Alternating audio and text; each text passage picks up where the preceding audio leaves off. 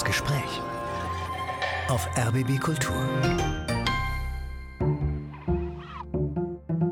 Mit Frank Mayer seien Sie herzlich willkommen. Für diese Stunde habe ich die Schriftstellerin und Essayistin Eva Menasse eingeladen. Und dazu erstmal ein Geständnis. Für mich hat es etwas Heilsames, die menschenfreundlichen, unscharfsinnigen und humorvollen Texte von Eva Menasse zu lesen. Diese Texte sind ein sehr gutes Gegengift gegen das dogmatische, rechthaberische oder sogar hasserfüllte das einem so oft begegnet in den gegenwärtigen Diskursen.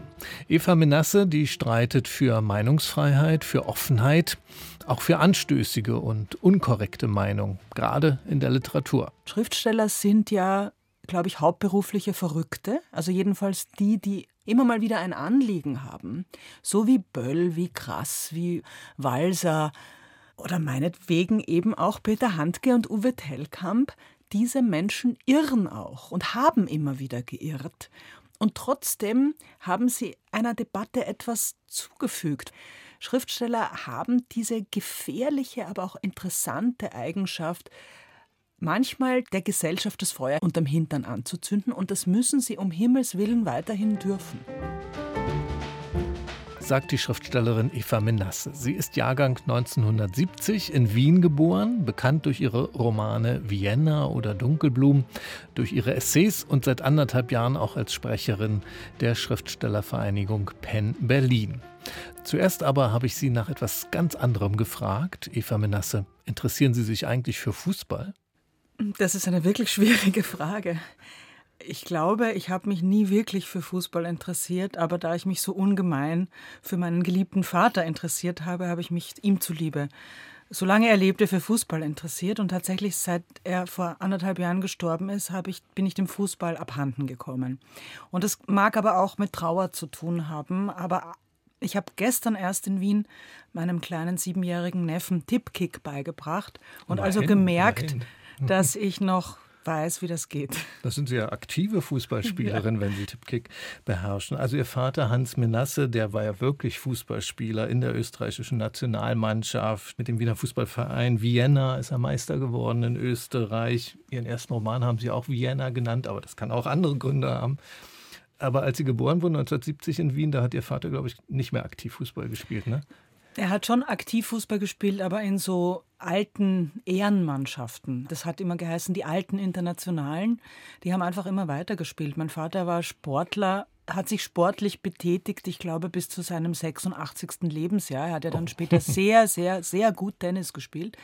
Das heißt, ich habe ihn immer Fußball und Tennis spielen sehen, aber er war nicht mehr in der richtigen, aktiven Profi-Fußball. Das war schon lange vorbei. Der hatte schon Mitte der 50er Jahre aufgehört. Aber meine Geschwister und ich wurden damals in meiner frühen Kindheit schon noch immer wieder auf den Namen angesprochen. Und äh, wurden Sie auch vom Vater in den Fußball eingeführt, ins Stadion mitgeschleppt und so weiter? Alles, alles. Beziehungsweise wollte ich dann auch ganz gern mit eine Zeit lang. Aber wir durften nicht Fußball spielen und ich glaube, ich hätte gern Fußball gespielt. Aber das war damals ein absolutes No-Go für Mädchen. Als ich diesen Wunsch mal geäußert habe, Fußball spielen zu dürfen, hat er gesagt, nimm deinen Schläger und geh an die Wand. Also Tennis war der verordnete Sport und den habe ich tatsächlich immer gehasst oder jedenfalls sehr innig, ja. Und äh, jetzt leben Sie jetzt seit über 20 Jahren in Deutschland, in Berlin. Wenn jetzt internationale Turniere sind, Europameisterschaften, Weltmeisterschaften, drücken Sie dann den Teams aus Österreich oder Deutschland die da um? Deutschland. Deutschland, das war Hochverrat für meinen Vater. Aber als Fußballfan will man ja irgendwann mal gewinnen. Und wenn man da zu Österreich hält, wird man in den nächsten Millionen Jahren das nicht schaffen. Deswegen bin ich da übergelaufen. Ich sage immer, beim Skifahren halte ich zu den Österreichern, beim Fußball Aha. zu den Deutschen.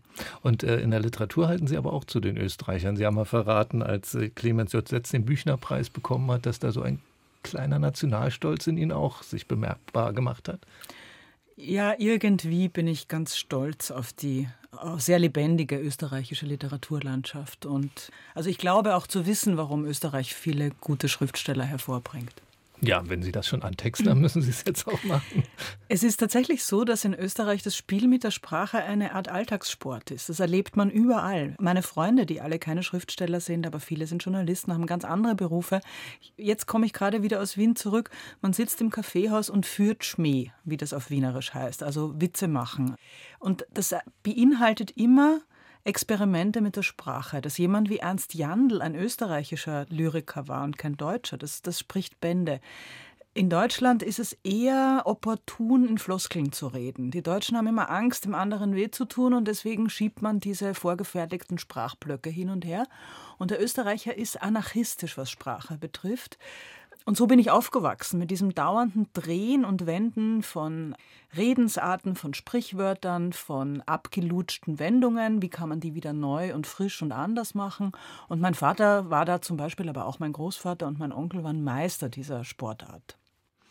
Ich habe Ihren Vater auch hier gleich ins Spiel bringen wollen, weil sie mal gesagt habe, für ihr literarisches Schreiben, da gäbe es eine Gründungsgeschichte und das sei der erzwungene Abschied ihres Vaters von seiner Familie. Er musste mit acht Jahren seine jüdische Familie in Wien verlassen. 1938 ist er mit einem Kindertransport nach England entkommen.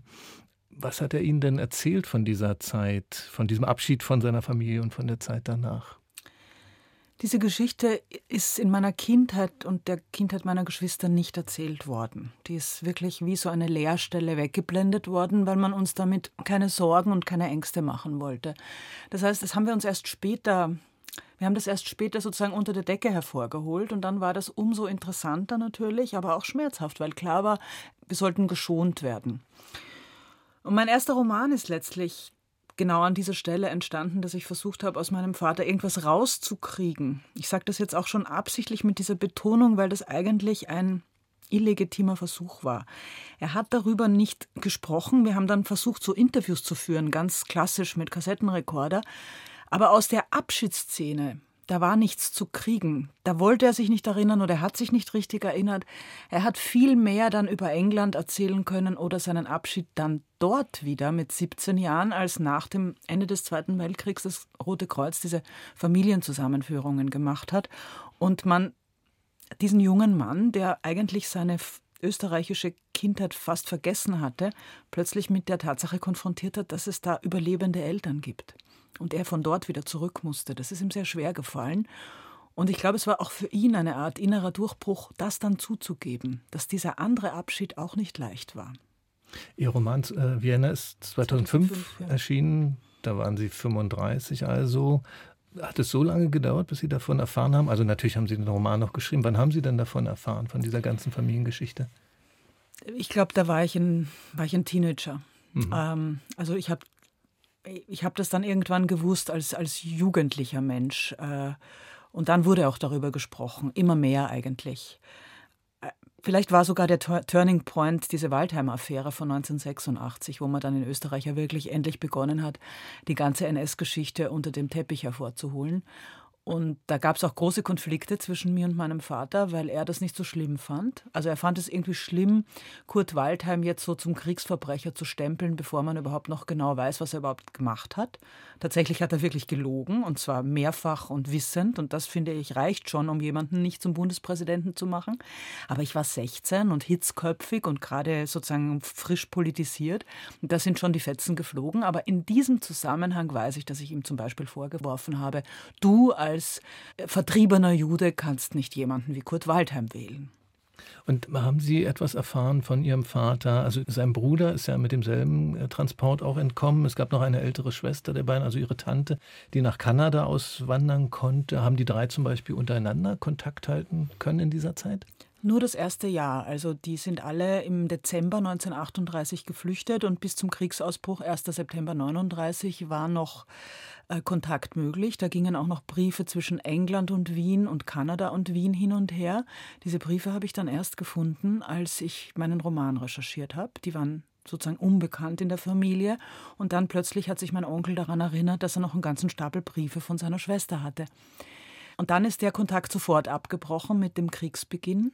Dann war meiner Meinung nach nur noch Kontakt zwischen meinem Onkel und meinem Vater, die beide in England waren. Und mein Onkel ist ja dann in die englische Armee eingetreten und hat dann ab 43, glaube ich, als aktiver Soldat gekämpft. Und auch da, dann haben die beiden auch nicht mehr viel miteinander zu tun gehabt. Mein Vater war ein Kind. Und Ihre Großeltern, was wussten die über Ihre drei Kinder, die im Ausland waren in dieser Zeit? Die wussten gar nichts. Meine Großeltern haben tatsächlich erst nach dem Krieg, unmittelbar nach dem Krieg erfahren, dass die älteste Tochter in der kanadischen Emigration relativ schnell gestorben ist. Die hat ihre Tuberkulose aber schon aus Österreich mitgebracht. Die ist immer wieder behandelt worden, aber dann in Kanada ist sie daran gestorben. Das macht das Ganze umso tragischer, als ja nur zwei oder drei Jahre nach dem Zweiten Weltkrieg ja dann das Penicillin auch breitenwirksam angewendet wurde. Also hätte sie noch ein bisschen durchgehalten, hätte sie überhaupt nicht sterben müssen, jedenfalls nicht mit 21 Jahren, wie es dann eben leider der Fall war. Und das haben meine Großeltern auch erst mit dieser jahrelangen Verzögerung mhm. erfahren und das hat meiner Großmutter offenbar auch wirklich das Herz gebrochen. Sie haben in diesem Jahr eine Rede zum 80. Jahrestag der Berliner Rosenstraßenproteste gehalten, also dieser sehr mutigen Proteste von Frauen gegen die Verhaftung ihrer jüdischen Männer im Jahr 1943. Und bei dieser Rede haben Sie von Ihren Großeltern gesprochen, also den Eltern Ihres Vaters. Ihr Großvater Richard Menasse war ein jüdischer Wiener. 1917 hat er ihre katholische Großmutter geheiratet und dann wurde diese Ehe ihrer Großeltern von den Nazis als sogenannte nicht privilegierte Mischehe eingestuft. Und ihre Großmutter Dolly wurde sehr bedrängt, ähm, wie viele Frauen in dieser Lage, sich von ihrem jüdischen Mann scheiden zu lassen, was sie nicht getan hat. Welche Konsequenzen hatte das denn für sie? Meine Großmutter hat durch diese Verweigerung, sich scheiden zu lassen, alle Konsequenzen getragen wie Volljuden, das ist dieser hässliche NS-Begriff aus den Nürnberger Rassegesetzen, mit der Ausnahme der Lebensbedrohung ihrer selbst. Aber alles andere hat sie mitgemacht. Sie hat ihre Kinder verloren, wie gesagt, an die Emigration, absoluter Informationsstopp. Sie wusste nicht, ob die drei leben, wo sie sind, nichts. Sie hat mit ihrem Mann in eine Judenwohnung ziehen müssen, in eine Sammelwohnung.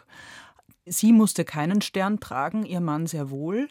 Sie hat also ihre bürgerliche Existenz verloren und wenn sie, was ja auch in diesen schweren Kriegszeiten durchaus im Bereich der Möglichkeit gelegen hätte, zum Beispiel gestorben wäre an einer Krankheit, einem Unfall, einem Bombentreffer, wäre mein Großvater sofort deportiert worden. Also sie war seine Lebensversicherung.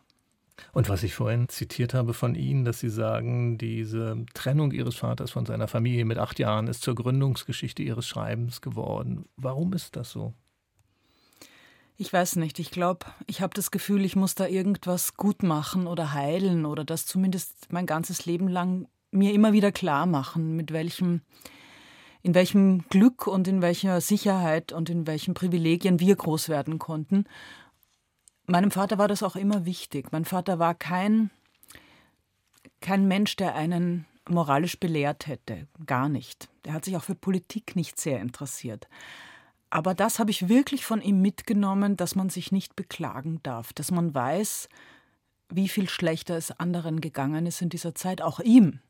Man kann sagen, seine Kindheit wurde zerstört, komplett. Auch die Kindheit meines Onkels. Mein Onkel war ein hochbegabter junger Mann, der aus dem Gymnasium geflogen ist. Der wollte Medizin studieren, er wollte Arzt werden. Stattdessen hat er sich im Dschungel in Burma gegen die Japaner kämpfend wiedergefunden, hat natürlich ebenso wenig wie mein Vater irgendeinen Schulabschluss machen können. Und dennoch, dieses Und dennoch ist etwas, was mir mitgegeben worden ist von meiner Familie.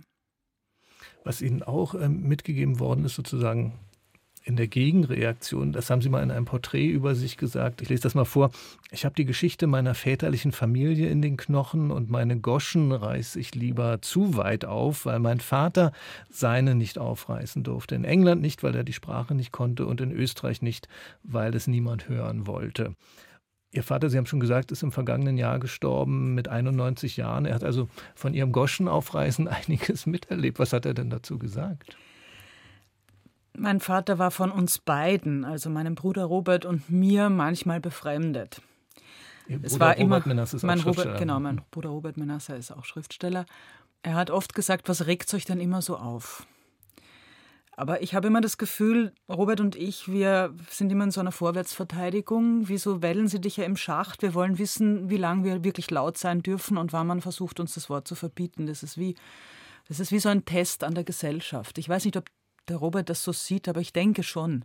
So eine gewisse Wehrhaftigkeit und Outspokenheit, die ist uns irgendwie mitgegeben. Aber wie gesagt, unser Vater war überhaupt nicht so. Er war ein sehr zurückhaltender Mensch und hat sich manchmal auch sehr aufgeregt darüber, in welche politischen Konflikte wir beide uns verwickelt haben. Wobei er meine in Deutschland nicht so mitgekriegt hat wie die vom Robert. Also ich fürchte, der Robert hat da ein bisschen mehr Missbilligung erlebt als ich. Die Geschichte der Familie Ihres Vaters spielt eine ganz große Rolle auch in Ihrem Schreiben. Also Sie haben diesen Roman geschrieben, Sie haben auch eine Erzählung nochmal geschrieben, Enden. In der Erzählung haben Sie die Geschichte auch noch einmal aufgegriffen. Die Familie Ihrer Mutter ist mir noch gar nicht begegnet in Ihrem Werk. Wie hat diese Familie denn die Nazi-Zeit erlebt? Meine Mutter stammt aus einer halb polnischen, halb urösterreichischen Familie. Also meine Großmutter war Polin, mein Großvater hat Deutsch gesprochen, in der Familie eine Mischung. Und auch das ist eine Fluchtgeschichte. Darüber habe ich jetzt in meinem neuen Buch auch kurz geschrieben. Das war einfach eine Familie, die dann im Januar 45 aus Pommern, also heute müsste, könnte man diskutieren, war das noch Deutschland oder noch Polen? Das ist in diesem Gebiet, äh, wo die Grenze hin und her gesprungen ist ist meine Großmutter mit den fünf kleinen Kindern in einem Pferdewagen vor der Roten Armee nach Wien geflohen, wo mein Großvater damals schon war. Also die waren dann Flüchtlinge in Wien. Leider ist das Polnische verloren gegangen. Ich bin ja so ein Sprachenfreak und ärgere mich, dass ich nicht viel mehr Sprachen von meiner Familie mitbekommen habe, weil gegeben hätte es diese Sprachen. Ich habe auch meine polnische Omi sehr, sehr geliebt und die hat einen harten polnischen Akzent gehabt bis zum ihr ganzes Leben lang. Das ist die andere Geschichte. Das ist also auch eine Geschichte von Flucht und Vertreibung, aber jedenfalls glücklicherweise eben nicht, auch von dieser Seite her, nicht Involvierung in die NS-Verbrechen. Lassen Sie uns, Eva Manasse, doch mal Ihre erste Musik hören. Wir haben drei Kandidaten jetzt für diese Stelle. Wir hätten ein Stück von Georg Kreisler oder von Adam Green oder von Daniel Kahn. Was soll es sein? Ich glaube, an dieser Stelle würden wir jetzt tatsächlich die, das Lied von Daniel Kahn nehmen. Das ist so ein bisschen Judentum und Universalismus. Und ich finde den Text wirklich unglaublich. Und wir sollten vielleicht gleich sagen, dass wir es nicht ganz ausspielen können und die Hörerinnen und Hörer es bitte ganz hören sollen. Und wenn Sie sagen, der Text ist so unglaublich, was ist das für ein Text? Der Text ist ein, wie soll ich sagen, eine Art Gedicht. Ich finde immer, es hat fast Heine-Qualitäten in der Genialität, wie er das geschrieben hat. Äh, also er bettet das Judentum ein in den Universalismus, so quasi jeder könnte ein Jude sein oder jeder soll mal nach dem Juden in sich selbst suchen suchen. Das ist im Grunde der Refrain, aber hören Sie selbst. The Jew in You von Daniel Kahn. All you drunken chicks of sweethearts with your bloodshot eyes of blue. You border crossing Feglach who've been quarantined for flu. You lost exilic aliens, you migrant mongrel stew. You needn't feel verloren, you don't have to be blue. Just climb aboard this ark of ours and join the soggy crew. It's a diasporic politics, it's a reconstructed you, with permeable borders in between the old and new. It's a way to hide away what they would take away from you. Forget your God and country and your revolution too. It's possible for you to leave the many for the few. It don't matter if your daddy is from Poland or Peru. Your blood might come from Turkey or Detroit or Timbuktu. Your language could be Farsi, Sanskrit, German, or Zulu. Though it wouldn't hurt to learn a word of Yiddish, Efsher too. The Jew in You von Daniel Kahn. Wir haben jetzt ein Stück daraus gehört mit der dringenden Empfehlung von Eva Menasse, das ganze, die ganzen zehn Minuten dieses Stückes anzuhören. Eva Menasse ist zu Gast hier auf RBB Kultur, die Schriftstellerin, Essayistin. Ihr neuer Langessay ist gerade erschienen. Alles und nichts sagen vom Zustand der Debatte in der Digitalmoderne heißt dieses Buch. Sie haben vorhin schon darüber gesprochen, dass Sie sich gerne beteiligen an Debatten, Ihre Meinung sagen, dass das auch eine Art, ja, fast Auftrag ist für Sie, diese Debatte über die digitalen Medien und ihren Einfluss auf unsere gegenwärtige Kultur, das beschäftigt Sie ja schon sehr lange. Sie haben darüber unter anderem gesprochen, als Sie 2019 den Ludwig-Börne-Preis bekommen haben, auch für Ihre Essayistik. Und da haben Sie in Ihrer Preisrede gesagt, dass sich die Öffentlichkeit gerade unter diesem Einfluss der digitalen Medien komplett auflöst, war Ihre Formulierung. Was meinen Sie mit dieser Auflösung? Naja, ich würde sagen, dass es vor dem Einsetzen von digitaler Massenkommunikation, das ist mein Begriff, den ich jetzt auch in dem Essay ähm, verwende, dass es davor noch eine Art von minimaler Teilnahme an etwas Kollektiven gegeben hat, zumindest länderweise. Also wenn wir jetzt Deutschland als Beispiel nehmen, dann gab es davor eine Art von Bildzeitung, Tatort, Tagesschau, bisschen Radio, vielleicht äh, Feuilleton Gemeinschaft, wo die Menschen in der einen oder anderen Weise was mitgekriegt haben, was die Gesellschaft als Ganzes beschäftigt, bewegt, ärgert. Das ist verschwunden. Wir haben es heute mit der Generation der unter 30-Jährigen zu tun, die sich zu einem ganz großen Ausmaß überhaupt nicht mehr für irgendwelche herkömmlichen Medien interessiert und die ihr Wissen wirklich selbst zusammensuchen in der digitalen Welt. Wir haben eine ältere Generation, die mit den Fragen von Fake News und einfach Lügen und Desinformation schlecht zurechtkommt. Ich sehe das in der Generation meiner Mutter. Die haben auch alle WhatsApp-Gruppen und schicken sich das krudeste Zeug herum und können schwer unterscheiden, was da wahr ist und was falsch. Und wir haben eine, glaube ich, breite Mehrheit, die einfach total überfordert ist mit dieser Überinformation. Und das hat unsere Welt schon sehr verändert und eben diese Öffentlichkeit, diese Plattform, auf der wir uns zumindest als nationaler Container miteinander beschäftigen sollten. Was ist jetzt das Wichtigste? Wie schaffen wir die Energiewende? Wie verhalten wir uns hier oder dazu? Das, glaube ich, ist verloren gegangen. Jetzt ist das klassische Gegenargument dagegen, das werden Sie natürlich kennen, dass mit dieser Veränderung der Öffentlichkeit die alten Gatekeeper an Einfluss verloren haben, Journalisten, Schriftsteller, öffentliche Intellektuelle und sich jetzt dafür aber die vielen äußern können, die vorher keine Stimme hatten. Zählt das für Sie nicht? Ja, aber das deckt nur einen Teil ab der Wahrheit. Denn dieses Gatekeeping hatte ja früher auch eine Form von Ausbildung zur Voraussetzung. Es ist nicht jeder gleichermaßen Journalist. Es gibt Gründe, warum man Journalismus lernen muss, warum es Redaktionsstatute gibt, warum es eine Art von Ethik des Journalismus gibt oder auch des gedruckten Wortes, wenn jeder sich zu allem ständig äußern kann, dann ist dieses Gatekeeping, das auch einen Sinn hat, verloren. Wir haben ja auch eine große Welle gegen Eliten. Also Elite an sich ist ja heutzutage in Verruf geraten. Ich würde aber sagen, nein. Genauso wie im Fußball äh, jemand der Trainer sein muss und die Anweisungen gibt und wie im Orchester jemand der Dirigent sein muss, gilt das in einem gewissen Maße auch für Gesellschaft. Es muss Funktionsträger geben, die eine höhere Verantwortlichkeit haben, aber dadurch auch einen höheren Einfluss. So ist auch Gesellschaft durch Parteien, durch Gremien, durch Legislative, Judikative und so weiter organisiert. Es ist nicht ein sozusagen Kommunismus des Internet und jeder kann auf gleicher Ebene mitreden. Und das Ergebnis, ich würde auch sagen, die, die Verrohung der Debatte und die Ungläubigkeit vieler Menschen überhaupt Fakten gegenüber, das haben wir ja jetzt schon gut besichtigen können. Sie schreiben auch zu den Konsequenzen dieser Entwicklung in Ihrem neuen Essay. In einer Hyperinflation von Meinungen kann die Einzelmeinung nur in Richtung Moral aufgewertet werden. Sie will dann viel mehr als bloße Meinung sein, nämlich ein moralischer Imperativ. Was ist dann die Folge davon? Ja, die Folge sehen wir zum Beispiel bei dieser völlig enthemmten äh, Debatte gerade im Nahostkonflikt. Ich möchte sagen, spezifisch die Debatte hier in der Sicherheit. Ja, weil es sollte, glaube ich, jedem klar sein, dass wir hier von, von Deutschland aus oder von Europa aus nicht den Nahostkonflikt lösen werden. Aber es ist doch eigentlich eine Schande, dass wir nicht mal in Ruhe darüber diskutieren können, dass eben jeder mit dem Moralargument kommt und nicht mit dem Argument an sich oder sagen wir so, vielleicht das emotionale Argument sticht jetzt immer das rationale Argument. Das ist, glaube ich, wirklich ein Problem und das hat eben zu dieser Totalzersplitterung von, auch von Lagern in einer gewissen Weise geführt.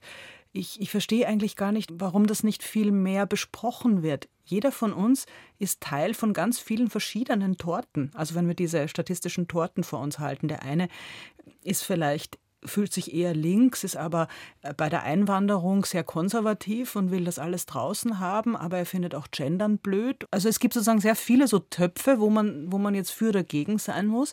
Und jeder von uns setzt sich aus vielen dieser Töpfe zusammen. Aber wenn man den Debatten folgt, hat man immer das Gefühl, die sind monothematisch und binär organisiert. Man ist entweder dafür oder dagegen. Man ist entweder der Freund oder man ist der Feind des anderen. Und können Sie das nochmal erklären, wie Sie das meinen in Bezug auf die Debatte ähm, gerade jetzt über Israel, Hamas und den Krieg im Gazastreifen? Es gibt sehr viele Dinge, die einfach sehr viele Fakten, die bekannt sind, die man in aller Ruhe aussprechen kann. Aber auf den sozialen Medien ist sozusagen jeder, der sagt, dass Israel in den besetzten Gebieten in den letzten Jahrzehnten, muss man leider sagen, eine völlig kontraproduktive Politik betrieben hat, nämlich immer weiter zur Verunmöglichung der angeblich noch weiterhin unterstützten Zwei-Staaten-Lösung. Wenn man das in Ruhe sagen will, dann wird einem entgegengehalten, man würde den Hamas-Terror verharmlosen. Das ist nicht der Fall. Man kann gleichzeitig sagen, dass Hamas eine, eine islamistische Gewaltorganisation ist. Die haben nichts anderes im Sinn als maximalen Terror und maximales Blutvergießen und auch sozusagen ein maximales Gewaltpotenzial, wie man auch an diesen wirklich grauenvollen Verbrechen gesehen hat. Und gleichzeitig, ohne dass es in einem kausalen Zusammenhang steht, sagen müssen, können, darf, dass Israel sich nicht beliebt machen kann mit der Politik, die sie in den letzten Jahren, Jahrzehnten nochmal gefahren haben, eben in einer Verunmöglichung dieser Zwei-Staaten-Lösung. Und das ist natürlich ein komplex zusammenhängender Konflikt, der nicht relativiert, wenn man das so sagt.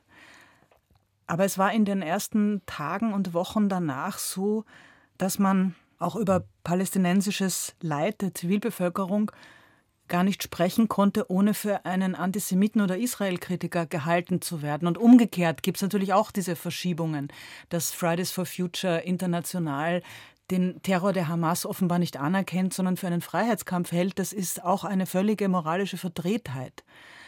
Aber da sieht man eben, dass Debatten nicht nach einem binären Muster eigentlich funktionieren können.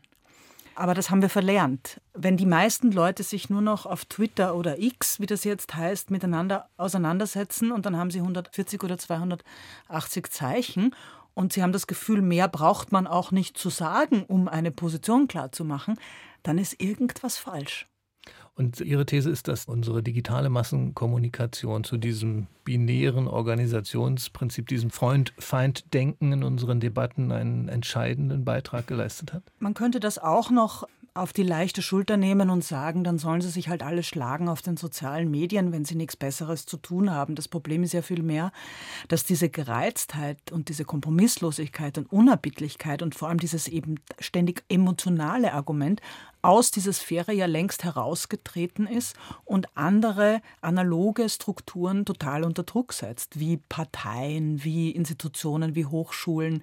Es muss nur irgendwo im Internet etwas explodieren, dass irgendein Speaker mal bei BDS war oder mal ein Plagiat verschuldet hat und schon ganz, wird abgeräumt. Ich muss, muss, ganz kurz erklären, BDS ist diese äh, Bewegung zum Boykott der Produkte, anfangs zumindest aus den besetzten Gebieten im Westjordanland und später leider auch der israelischer Kultur und Wissenschaft. Ja, aber man mhm. muss dann auch dazu sagen, heute nach diesen schrecklichen Hamas-Anschlägen, dass BDS, dass die Idee zu BDS aus einem sozusagen das Gegenteil zu Hamas entstanden ist. Die Idee war damals, es haben auch Palästinenser irgendwann mal kapiert, dass man mit Terror sich die Weltgemeinschaft nicht sympathisch macht.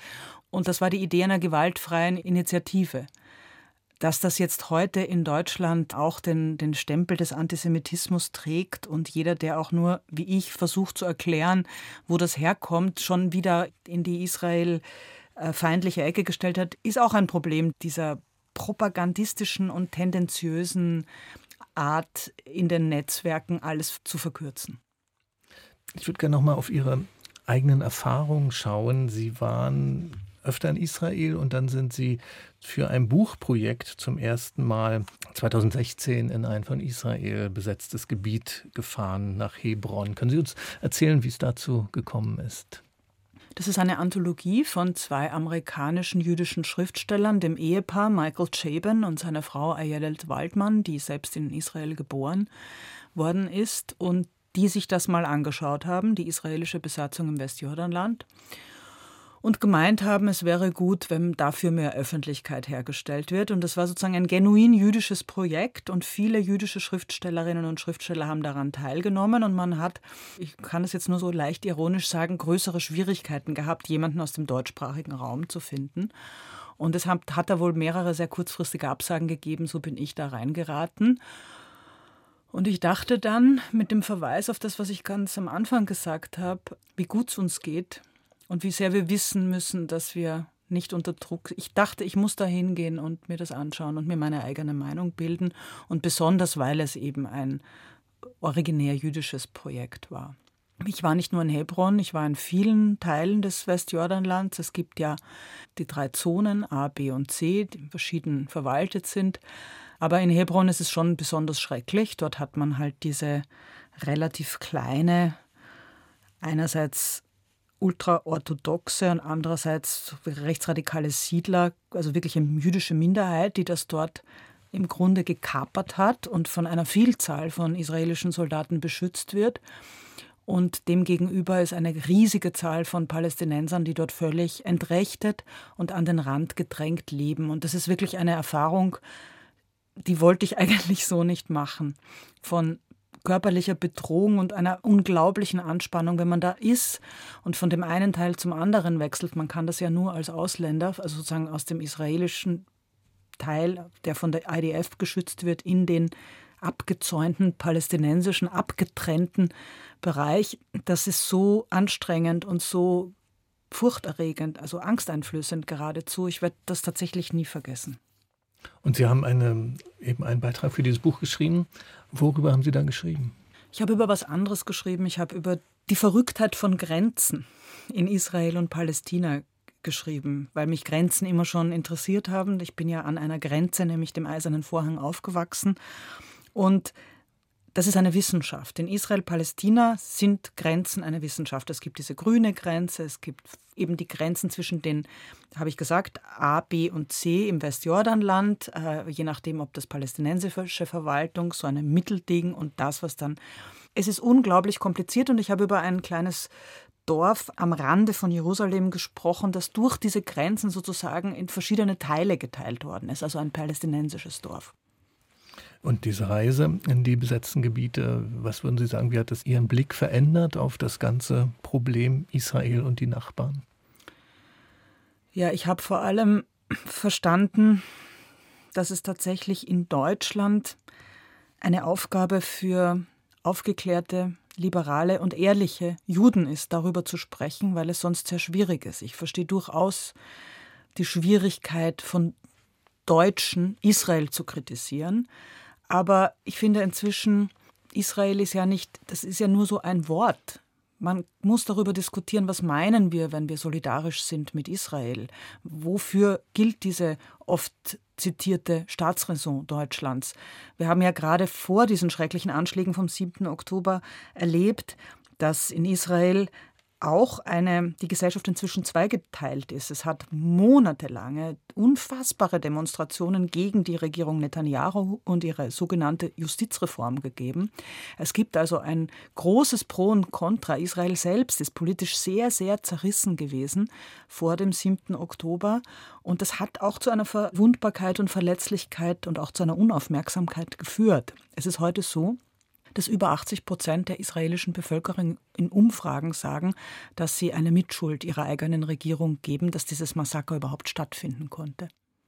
Und was jetzt passiert nach dem Angriff auf Israel, was jetzt passiert im Gazastreifen und dieser ganze Komplex, macht Sie das jetzt völlig hoffnungslos im Blick auf die Zukunft Israels und Palästinas?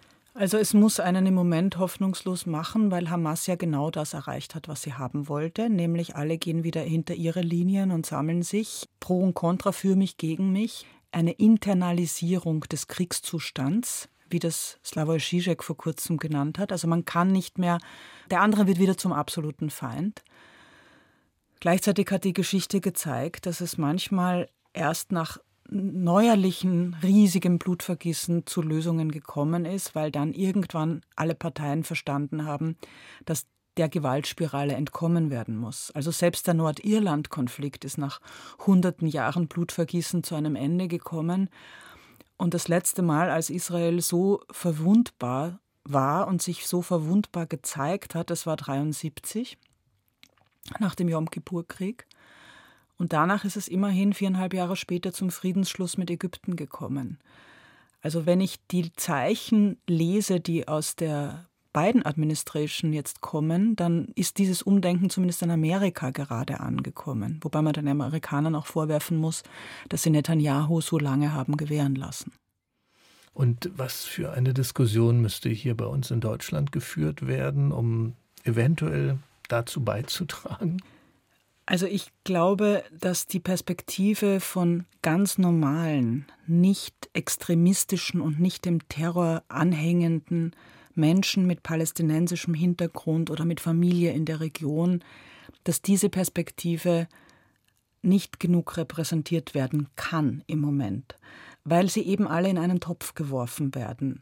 Aber es ist doch völlig verständlich, dass jemand mit palästinensischer Perspektive, palästinensischem Familienhintergrund erstmal ein Gegner Israels ist. Das heißt ja nicht, dass er Israel das Existenzrecht sofort abspricht, aber wie gesagt, wenn man weiß, was in der Besatzungszone passiert und auch übrigens jetzt nach dem 7. Oktober, es gibt dort schreckliche Racheaktionen dieser faschistischen Siedler an der palästinensischen Bevölkerung. Das sind dort Bauern, Schafhirten, Olivenbauern. Da sind inzwischen mehrere Dörfer vertrieben worden, aber das findet im Moment an der weltabgewandten Seite der Nachrichten statt, weil wir alle nach Gaza und schauen und dem, was dort passiert. Man muss verstehen, dass diese Leute auch trauern, dass diese Leute Sorgen haben und dass sie erstmal Gegner dieser spezifischen israelischen Politik sind. Und das heißt noch nicht, dass jemand Antisemit ist und dass jemand Israel vernichten will. Also ich glaube, Empathie ist das Stichwort der Stunde. Man, es sind 1400 Israelis massakriert worden, abgeschlachtet worden, aber es sind inzwischen fast 10.000 oder 11.000 Palästinenser tot und ich glaube, dass nur ein allerkleinster Teil davon die Hamas ist. Denn die Hamas versteckt sich weiterhin in ihren Tunnels. Also die Frage ist doch, welcher Preis soll hier gezahlt werden und für wen? Und die allerwichtigste Frage ist, wird es Israel sicher machen, wird es die Juden in der Welt sicher machen? Ich glaube, so wie das derzeit eskaliert, bestimmt nicht. Eva Menasse, lassen Sie uns eine Musik hören, also vielleicht jetzt auch ein Moment von Eskapismus nach ja. diesen schweren Themen. Ja. Ähm, wir haben von Ihrer Liste noch ähm, Adam Green. Ja, den würde ich jetzt gern hören, weil Adam Green, dieses, besonders dieses Lied ist eins, das mir dann immer gute Laune macht, wenn es überhaupt keinen Grund mehr zu guter Laune gibt.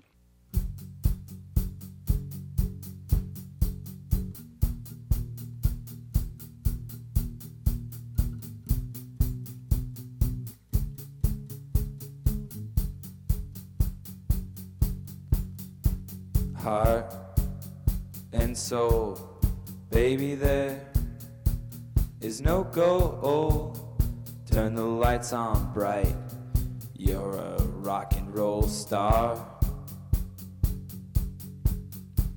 Feel my love coming from the heavens above. When my eyes meet your eyes, you know it's true. Baby, come dance with me. Dance with Me von Adam Green. Das hat uns Eva Menasse mitgebracht hier ins Gespräch auf RBB Kultur. Die Schriftstellerin, Essayistin und seit einem Jahr auch, habe ich noch gar nicht gesagt, Sprecherin des Penn Berlin, gemeinsam mit Dennis Yücel. Und da setzen sie sich ein äh, in dieser Funktion für eins der Themen, die ihnen ganz besonders wichtig sind, nämlich Meinungsfreiheit. Diese neue Schriftstellervereinigung gibt es ja seit einem Jahr ungefähr jetzt offiziell. Ähm, anderthalb Jahre schon. Anderthalb schon. Und Sie sind da als Sprecherin engagiert. Gab es schon Situationen, wo Sie bereut haben, dass Sie sich da so sehr drauf eingelassen haben?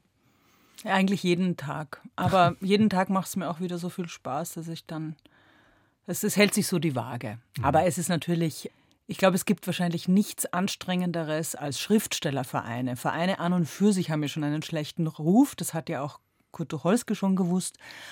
Es sind immer alle, irgendjemand ist immer dagegen und irgendjemand beschwert sich immer und irgendjemandem ist immer nicht recht. Aber ich glaube, wir machen das bis jetzt ganz gut, indem wir durch ein sehr vielfältiges und auch ausgewogenes Programm die meisten bis jetzt bei der Stange gehalten haben. Ja.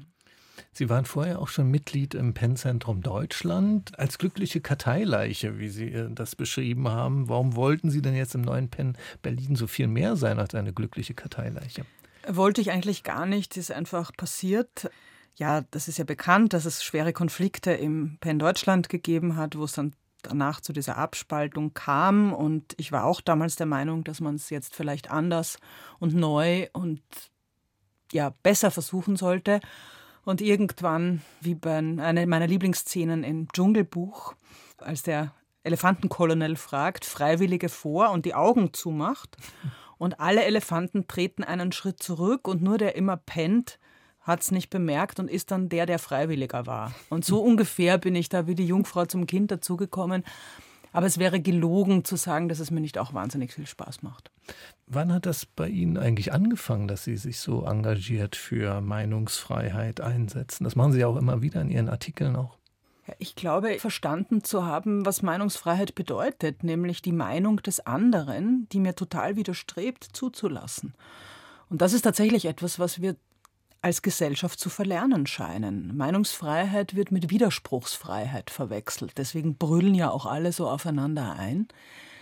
Aber es bedeutet einfach, dass ich bis zu einer sehr schmerzhaften Grenze andere Meinungen zulassen muss, die meiner absolut entgegenstehen.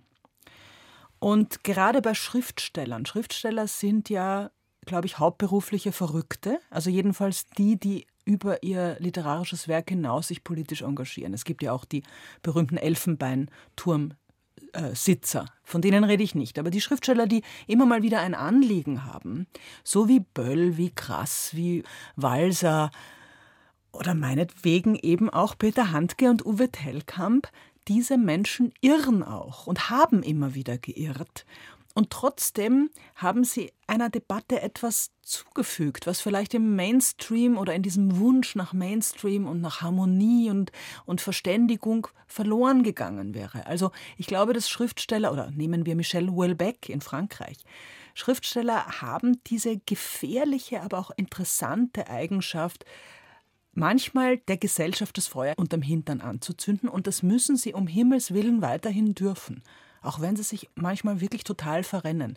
Insofern ist Meinungsfreiheit und ein Verein für Schriftsteller, also ein Verein für hauptberufliche Irre, genau mein Ding einerseits. Andererseits kostet auch viel Nerven. Mhm. Das lockt jetzt äh, zu diversen Nachfragen, wenn Sie da auch so mehrere Kandidaten äh, jetzt aufrufen. Was hat dann zum Beispiel Uwe Tellkamp der Mainstream-Meinung, wie Sie gesagt haben, hinzugefügt an Wertvollem? Naja, es setzen sich Leute auf, auf ein Podium und versuchen, dieser Meinung was entgegenzuhalten. Und dadurch sind ja schon interessante Debatten entstanden. Also ich glaube, Urs Grünbein hat sich mit ihm mal öffentlich gekloppt. Und insofern, als ich jetzt Telkamps Meinung für keine wertvolle halte, aber die Frage interessant finde, wie kommt man eigentlich durch diesen Panzer durch, diesen, auch durch diesen Panzer aus Beleidigtheit und Ressentiment? Will ich mich weiter damit gedanklich auseinandersetzen. Und jeder, der sein Argument an jemanden wie Telkamp schärft, trägt etwas bei. So rum mhm, auch. Mhm, ja? Mhm. Und gleichzeitig ähm, äh, Handke, ja? völlige Verirrtheit politisch, was den ganzen Serbien-Komplex betrifft, aber natürlich trotzdem ein Weltautor. Gibt es nichts dran zu deuteln. Sie haben eine Rede gehalten zur Eröffnung des Internationalen Literaturfestivals 2018 und da haben Sie damals gesagt, die Freiheit der Kunst ist heute kleiner als noch vor wenigen Jahren. Was, was schränkt denn die Freiheit der Kunst ein? Ja, eben diese, diese emotionalisierten Debatten. Es ist ja richtig, der Grund, aus dem die Identitätspolitik gewachsen ist, ist ja ein richtiger gewesen. Die Form, den sie angenommen hat, halte ich für falsch. Die halte ich für ideologisch verbohrt. Also das, was wir unter dem Schlagwort woke auch bezeichnen. In dem Moment, wo es exklusiv wird, ist es falsch. Das heißt, wir können die Kunst nicht reinigen von schlechten und, und schädlichen Darstellungen. Auch nicht von schlechten und schädlichen Wörtern. Es ist bekannt, dass der Feminismus der 70er Jahre gefordert hat, es möchten auch bitte den männlichen Darstellungen in der Glyptothek die Feigenblätter abgenommen werden, weil bei den Frauen sieht man auch immer alles. Sie wollen jetzt auch die Schwänze frei haben. Heute sind wir sozusagen in der Gegenbewegung. Es muss alles verhüllt werden oder was irgendjemanden ärgern könnte, muss weggeräumt werden.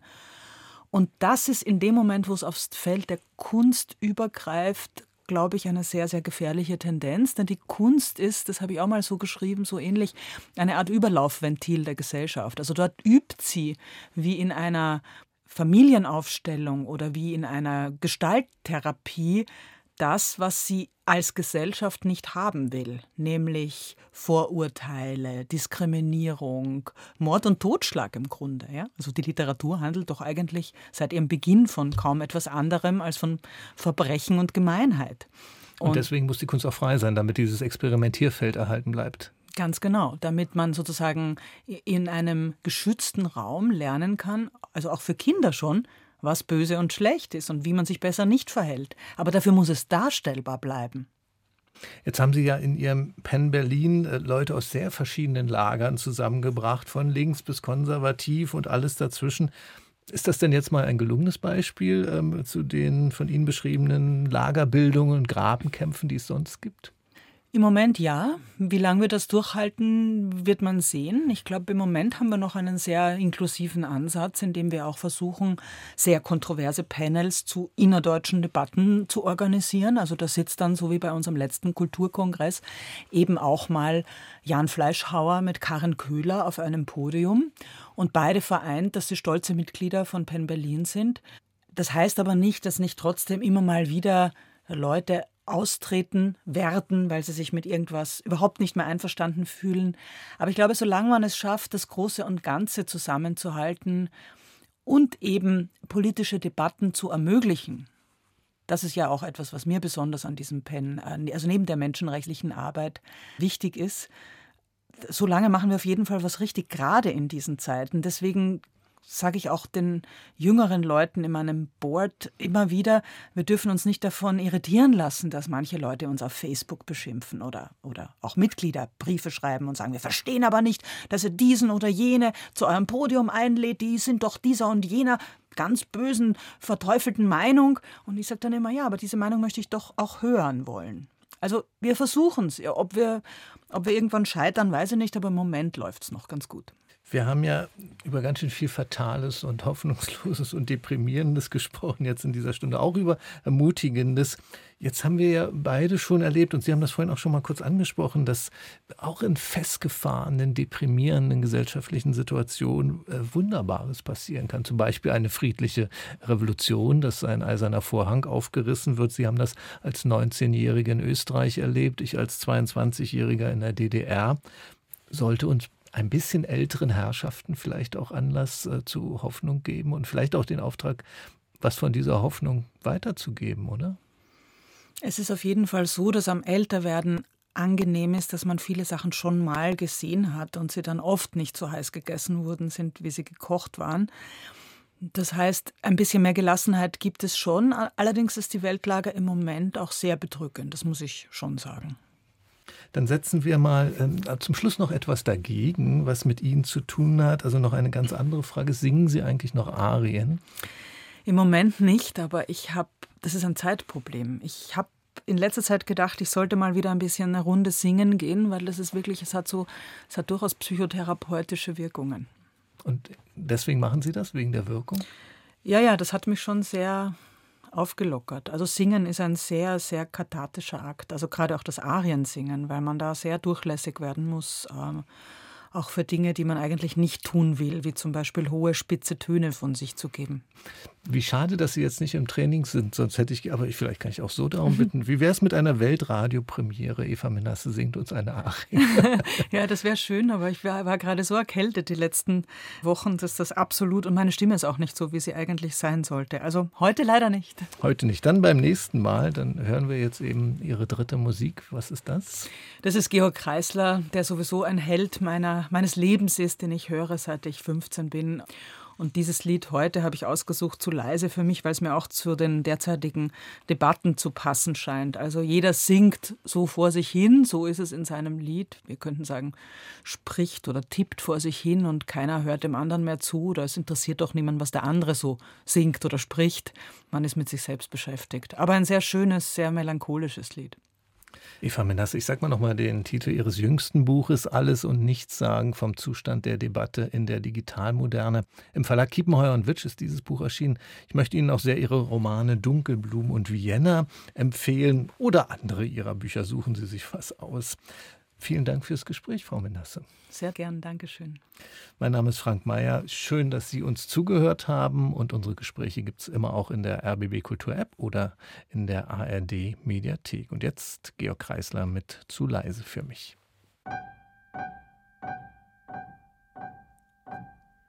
Ich sitz schon lang im Kabarett und singe Lieder, wie eine mutige, doch alternde Soubrette Und diese Lieder hören die Leute immer wieder und der Flieder blüht im nächsten Mai genauso violett.